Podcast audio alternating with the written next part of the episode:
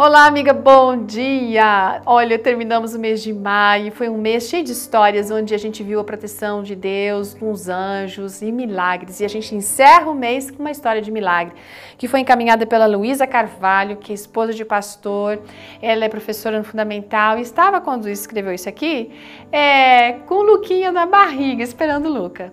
Enfim, era o dia 31 de maio mesmo, só que de 2016, e a Luísa estava a caminho do trabalho quando ela atravessou uma avenida e um carro pegou ela de cheio, gente.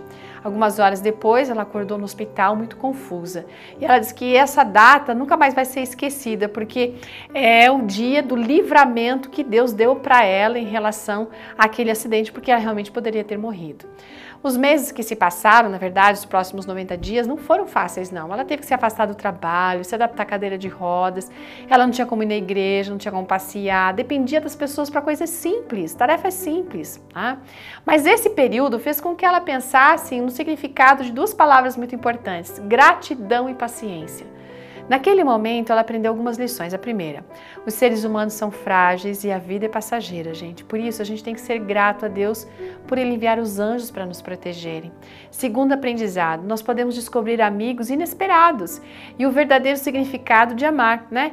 Isso é permanecendo ao lado de alguém, mesmo quando essa pessoa não tem nada para oferecer. E ela, ela viveu isso realmente. E terceiro, é que ter paciência é viver, viver um dia de cada vez. E de que maneira? Confiando que Deus está no controle de tudo.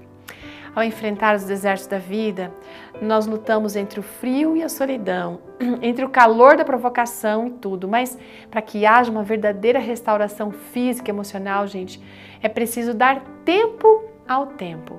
E não existe nada melhor do que ter o Senhor do tempo como nosso guia. Ele está à nossa disposição, basta que a gente autorize a sua companhia na nossa jornada, seja uma jornada pedregosa ou no deserto. Hoje a Luísa está recuperada, gente, novamente ativa. Tem algumas cicatrizes sim pelo corpo e uma história para contar, mas um milagre para poder testemunhar. Deus realizou uma transformação de dentro para fora na vida dela. Ela aprendeu a depender do Senhor em todos os momentos e a entregar a sua vida diariamente nas mãos de Deus. Talvez seja para isso que servem alguns desertos da vida, né? Para nos levar à fonte da água da vida que é Cristo Jesus. Por isso, se você está passando por um deserto, deserto, se ele não terminou ainda, ou se ele já passou, entende? Então, sabe, não queira entender o porquê de tamanha provocação ou tamanha aprovação.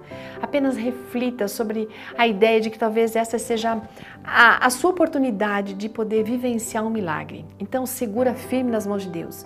Experimenta exercer gratidão e paciência durante toda essa jornada e você vai sair dessa experiência como uma nova pessoa. Sabe o que diz Salmo 73, verso 26? O meu corpo e o meu coração poderão fraquejar, mas Deus é a força do meu coração e a minha herança para sempre. Oh, que coisa maravilhosa! Um ótimo dia e até amanhã. Tchau!